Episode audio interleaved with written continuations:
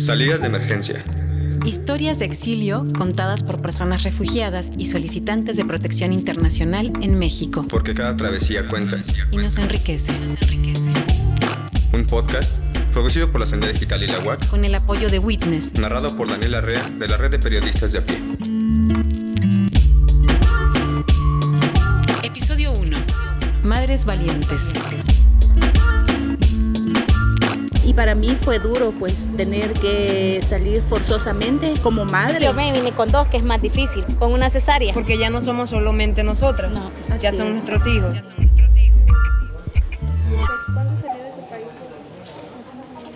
¿Estás sola? Vas a quitarte tu cubrebocas nada más para la fotografía. ¿Cómo te llamas? Justin, Justin. ¿Cómo se llama? Adonai, Adonai. ¿Sabían que las mujeres representan a la mitad de la población refugiada en el mundo?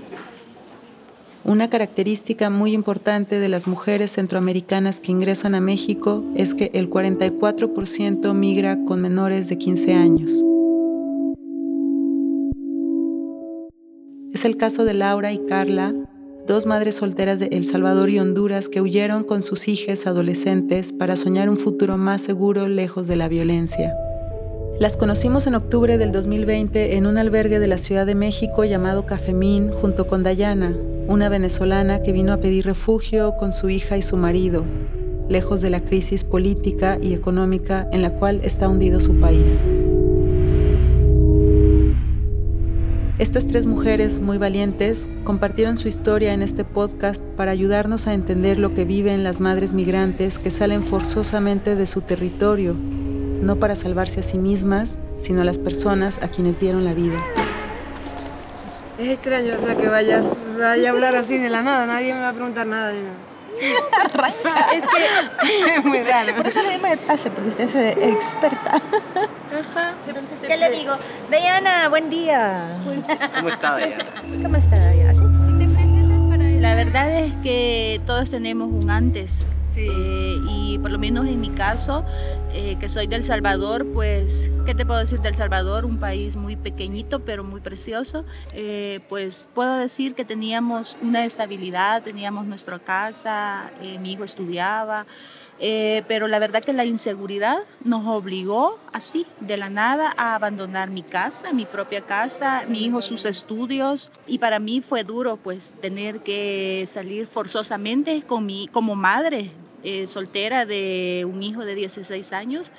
eh, te- tener que haber abandonado mi país, mi familia, mis costumbres, eh, nuestras comidas que son muy famosas. Eh, entonces, eh, la verdad que son situaciones duras que en la vida pues no las esperamos, no están planteadas.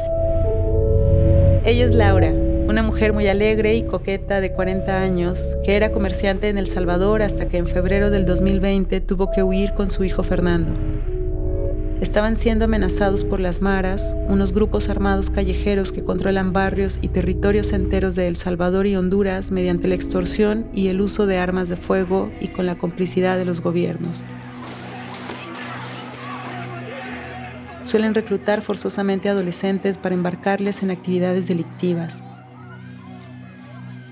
Por eso muchas madres deciden dejar su hogar, su familia, su vida, para evitar que sus hijas entren en este círculo de violencia. Sí, es que, es que uno prácticamente no, no cree. Yo nunca creí salir de mi país y todo eso, va, pero tuve que salir para darle una mejor vida a mis hijos. No, no, corro bastante riesgo, pero mi hijo de 13 años ya está grande, entonces mi angustia fue eso, pues de que las malas gavillas siempre existen en todos los países y eso me daba miedo. Carla es más joven, tiene 31 años, pero su mirada es dura y triste. Emprendió su viaje en febrero del 2020 con su hijo Elmer y su bebé Joseph, que tenía tres meses en ese entonces. Como Laura, tuvo que proteger a su hijo adolescente del riesgo de ser captado por las maras. Pero por la emergencia de la situación, dejó a sus otros dos hijos allá.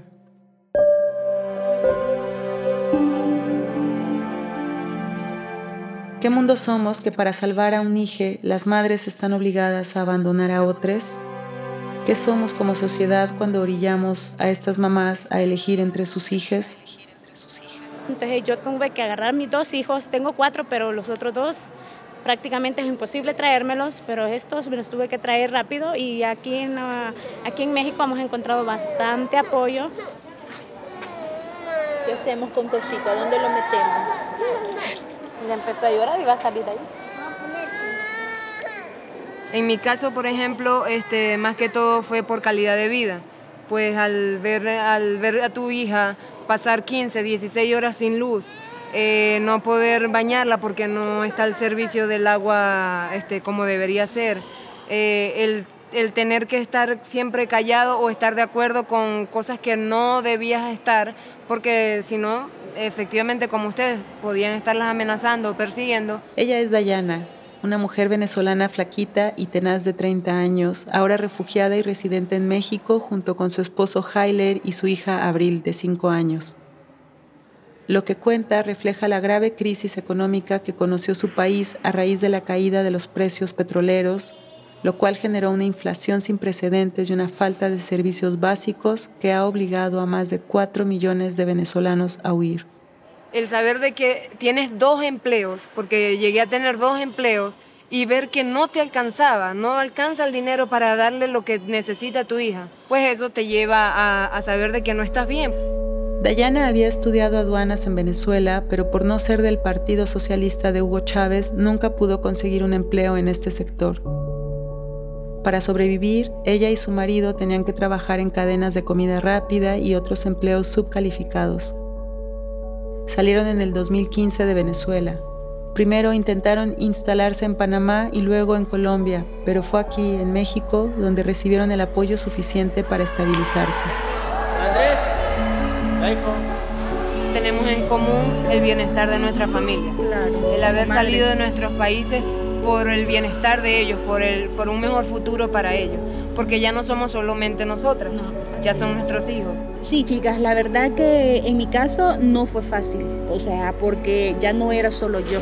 Era traer a mi hijo de 16 años, un adolescente, eh, ponerme a pensar en todos los riesgos del camino por la edad. Eh, entonces, la verdad que no es nada fácil porque por lo menos en mi caso cuando veníamos con mi hijo de El Salvador, pues ver yo que tenían que subir a mi hijo en una troca y yo en otro, y mi hijo nada que en cabina, sino que en la cama del, del, carro, de la troca, o sea, y que, que, dan vuelta y todo eso, o sea, yo sentía... La incertidumbre, ¿verdad? De decir, estará bien que hicimos esto.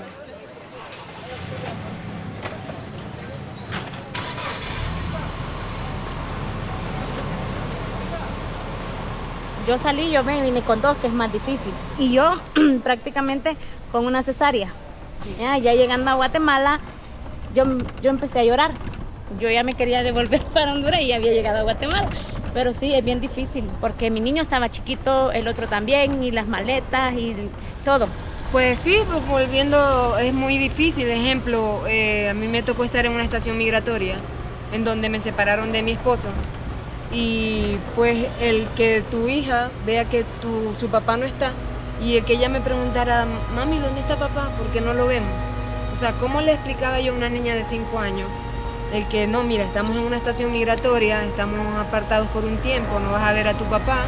Porque la verdad es que era incierto, o sea, no sabíamos si cómo iba a ser el proceso ni nada, igualmente nos arriesgamos y todo es por era por el bienestar de ella más que todo.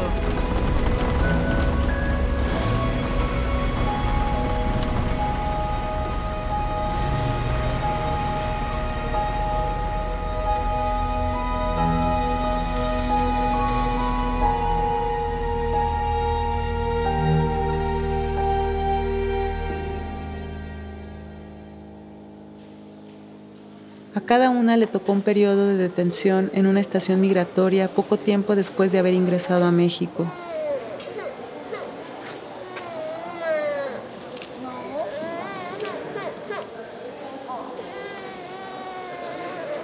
Una de las cosas que impactaron a Carla y Dayana fue cuando los agentes de migración les tomaron fotos a la fuerza, haciéndoles sentir como delincuentes.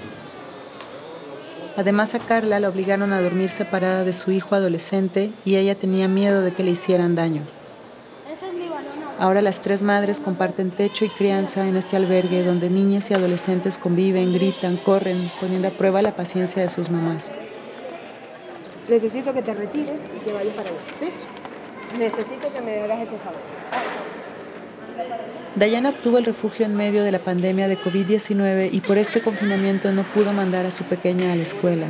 Con su hija cerca las 24 horas del día, no tuvo otra opción que tomar un trabajo en este mismo albergue donde había sido recibida con su familia mientras esperaba la resolución de su trámite. O sea, resumo todo como que cada persona tiene su sueño. Cada uno tenía su futuro, tenía ya su, su vida quizás destinada en cada uno de nuestros países, como es mi caso. Eh, pues yo formé mi familia, yo luché por un hogar, por una casa, eh, por bienes materiales, por mis estudios y pues el tener que cambiar eso tan drásticamente sí, sí afecta. Estamos en la cocina de Café Min. Tengo que estar pendiente de las donaciones que vienen de comida, vienen a la hora del almuerzo y a, y a mediados de, la tarde. Eh, se entrega refrigerio, hago las bebidas con frutas que traen para acá para darles bebidas naturales. Este, pues lavado de trastes, limpieza profunda. Se maneja también ayudas a personas que vienen también a, buscar comida, alimentos. también me encargo de eso, de, de ayudarlos con eso. Y pues, no más. regalo un conito para agua. Gracias. Yo estudié en mi país, yo tengo una carrera universitaria y pues no, mi idea tampoco era salir de mi país a trabajar en una cocina, porque no fue para lo que yo me preparé. Sin embargo, lo tomo como una como una transformación, como un escalón, como un trampolín. Ese no es el sueño que uno tiene, ¿verdad? Venir a trabajar en un albergue, eso no es el sueño que uno tiene, pero es algo que uno poco a poco va a ir logrando y aprovechando, porque mis, yo, yo soy de las personas, yo trabajo en maquilas. Y a mí eso es lo que más me encanta, trabajar en máquinas industriales y todo, pero ahorita no está la oportunidad de buscar ese empleo. Entonces, aquí el empleo que nos están dando es bueno. Carla, la mamá hondureña, es muy activa en Cafemín. Todos los días se le ve con su bebé Joseph en brazos, caminando entre los servicios del albergue, ayudando a que este lugar funcione para los alrededor de 40 beneficiarios que viven aquí. En el albergue obviamente no tiene que pagar renta, pero trabajar es una forma de solventar sus gastos personales mientras se resuelve su situación migratoria.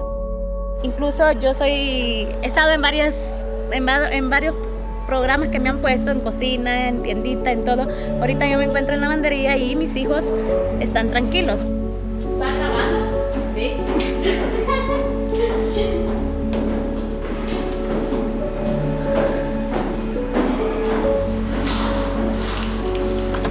Aquí el lugar de mi trabajo ahorita. Pues aquí lavamos la ropa de los jóvenes. Ellos traen su baldecito así y nosotros se los lavamos en la lavadora. Incluso las sábanas se lavan a cada semana. Ay, se me cayó. No tenemos ahorita la estabilidad de estar en un cuarto solos pero yo sé que Dios nos va a bendecir con eso, nos va a abrir más puertas. Claro, y de hecho, pues agradecer que estamos en un país donde nos ofrece estabilidad. Nos da la oportunidad. de, estabilizarnos, eh, por lo que, por lo menos en mi caso, con mi hijo estamos esperando la visa humanitaria con la cual ya nos podemos mover un poquito más. Entonces, pues es de agradecer que estamos en un país. Fíjate que no has estado estancada, o sea, en esta espera tú también has podido aportar, tú también has podido generar dinero lo que le gusta a Laura, la mamá salvadoreña, es cocinar. Así que mientras espera su tarjeta de visitante por razones humanitarias, trabaja en la cafetería y la panadería del albergue. Así también se ayuda económicamente a ella y su hijo Fernando.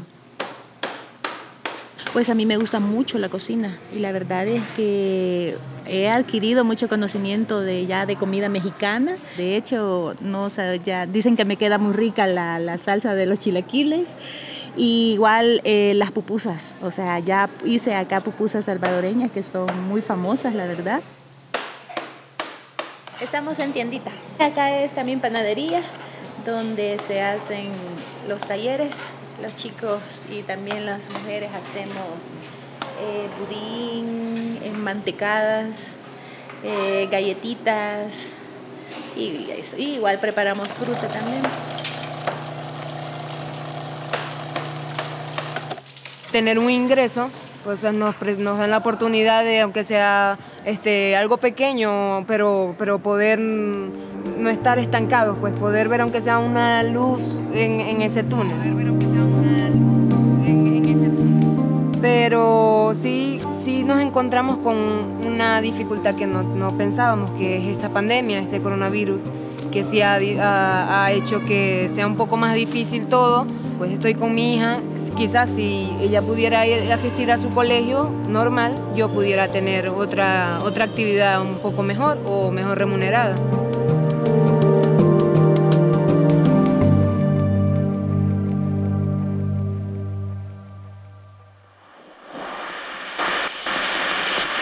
Se declara como emergencia sanitaria por causa de fuerza mayor a la epidemia de enfermedad generada por el virus SARS-CoV-2 COVID-19. En América Latina, los venezolanos y centroamericanos están preocupados por los efectos de la pandemia. Si sobrevivir a diario ya era un desafío para miles de migrantes, ahora les preocupa también su salud.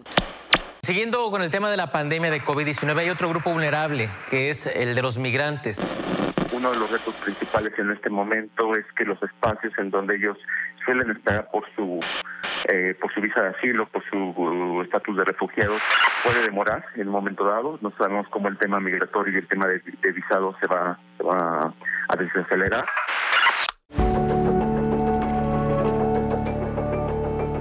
En México existen más de 90 espacios que reciben a migrantes entre casas del migrante, albergues y comedores. Desde marzo del 2020, su trabajo se ha vuelto más importante que nunca para las miles de exiliados atrapados en el limbo de la pandemia de COVID-19. Es gracias a los esfuerzos de la sociedad civil que subsanan la falta de capacidad y atención del gobierno que estas personas han podido sobrevivir económica y emocionalmente en su tránsito y estancia en nuestro país. Para Dayana, quien no había recibido apoyo ni en Panamá ni en Colombia, la solidaridad mexicana fue una gran y agradable sorpresa.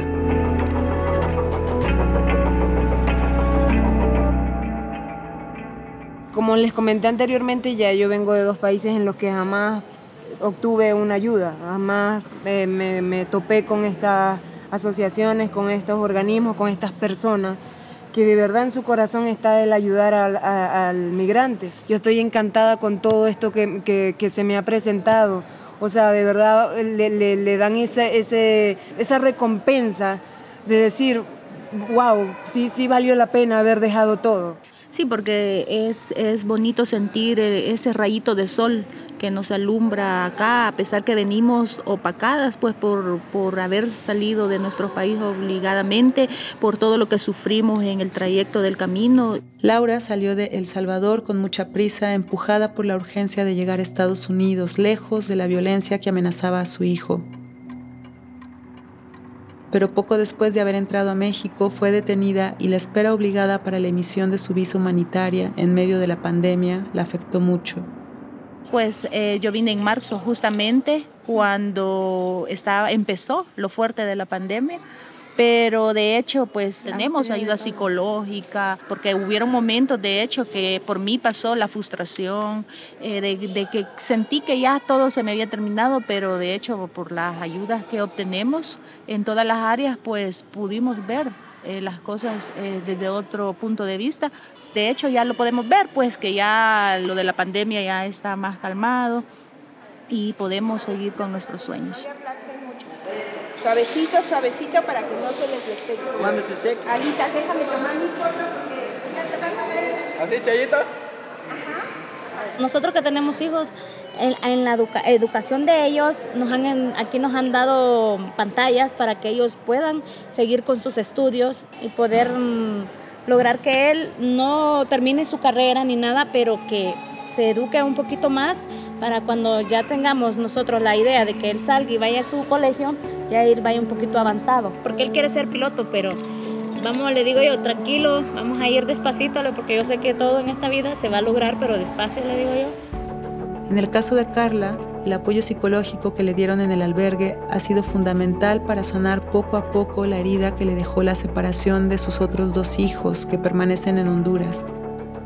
Esa ayuda también le permite criar a Elmer y Joseph y le confirma que sí, que tomó la decisión correcta cuando salió de su país. Ahora su meta es conseguir visas humanitarias que les den derecho a libre tránsito en México para seguir su camino hacia Estados Unidos.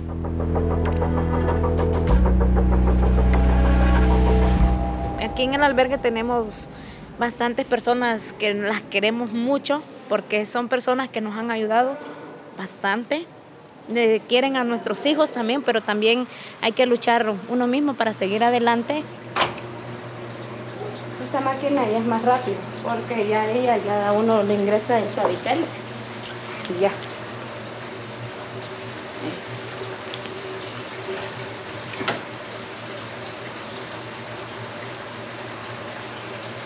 Ahí ya funciona. Ya está. Vamos para abajo ahora. Le voy a traer a los chicos para que la vengan a atender.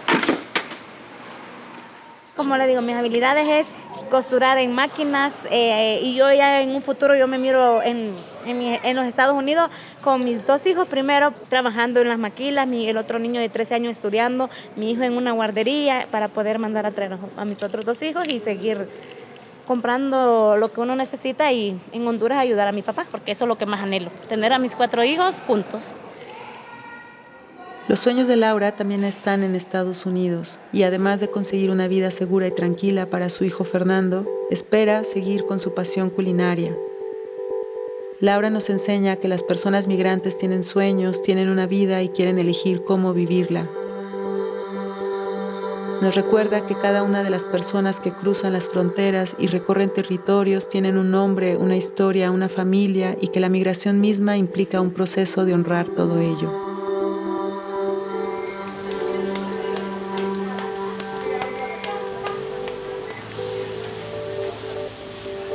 Y mi sueño pues es la verdad poner un, restaurante de comida salvadoreña mezclada con la comida mexicana. Y la verdad es que con la ayuda de Dios, nuestro esfuerzo como mujeres guerreras que somos, este, pues echar a andar todos nuestros sueños y nuestros proyectos y ver a un día a nuestros hijos eh, con sus estudios, y igual de noso- nosotras de igual forma pues también en lo que nos gusta y ver nuestros sueños realizados. Yo, por ejemplo, ahorita estoy en un tiempo de descanso, un tiempo en el que uf, estoy pisando tierra, estoy, estoy tomando quizás las vacaciones que necesitaba, pero sí me caracterizo por tener muchos sueños, por tener mucha- muchas metas.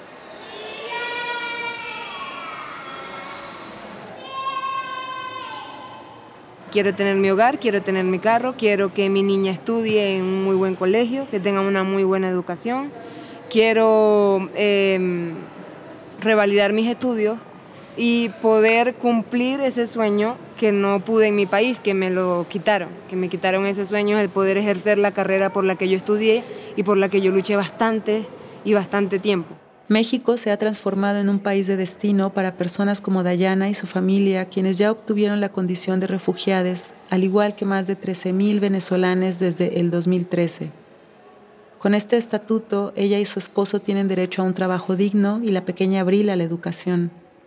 Esta experiencia me ha hecho querer llevar ese mensaje, porque si bien es cierto, nosotros no salimos de nuestro país porque queremos, o sea, no es, no es porque quiero estar en tu país para, para opacarte o para dañar tu, tu cultura, ni, ni nada por el estilo, al revés. Y, y les, les pidiera yo de todo corazón el que sí apoyen a las personas, sea, en vez de, poner tantas trabas, tantas tantas dificultades a las personas que les toca obligatoriamente salir de sus países, pues aporten más bien estas ayudas que de verdad nosotros las, las, las valoramos muchísimo, de verdad. O sea, yo estoy encantada con, con Ciudad de México.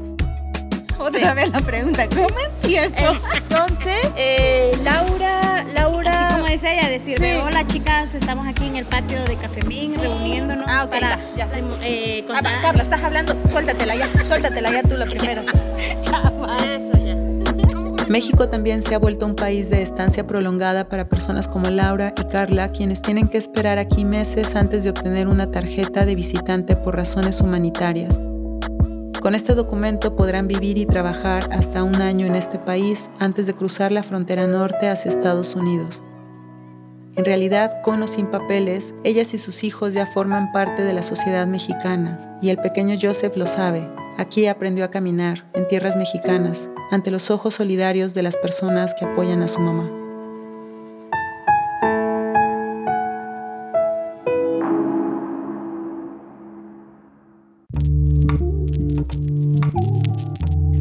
escuchar Salidas de Emergencia. Un podcast producido por la Sandía Digital y la UAC con el apoyo de Witness. Historias de exilio contadas por personas refugiadas y solicitantes de protección internacional en México. Porque cada travesía cuenta. Y nos enriquece. Y nos enriquece. Conozcan más del proyecto en salidasdeemergencia.lasandiadigital.org.mx. Agradecemos a la Casa de Acogida, Formación y Empoderamiento de la Mujer Migrante y Refugiada, CAFEMIN, y a Omar Ortega García por hacer este episodio posible. El guion fue creado por las tres protagonistas, Laura, Carla y Dayana, quienes decidieron compartirles sus historias de resiliencia. Yo soy Maripia Blanc de la Sandía Digital, hice la dirección y el montaje y escribí la voz en off. Zuleika Pineda se encargó de la producción, Karen Vargas Villamar asistió en producción y Eloisa Díez hizo el sonido directo y el diseño de sonido. Las tres son integrantes de la Sandía Digital. Lorenzo Vargas dio seguimiento al proyecto desde la UAC. La narración y la revisión del texto fueron a cargo de Daniela Rea de la red de periodistas de a pie y Josué Vergara hizo la grabación en estudio. Para este episodio usamos extractos de noticieros de Televisa, France 24 y Milenio.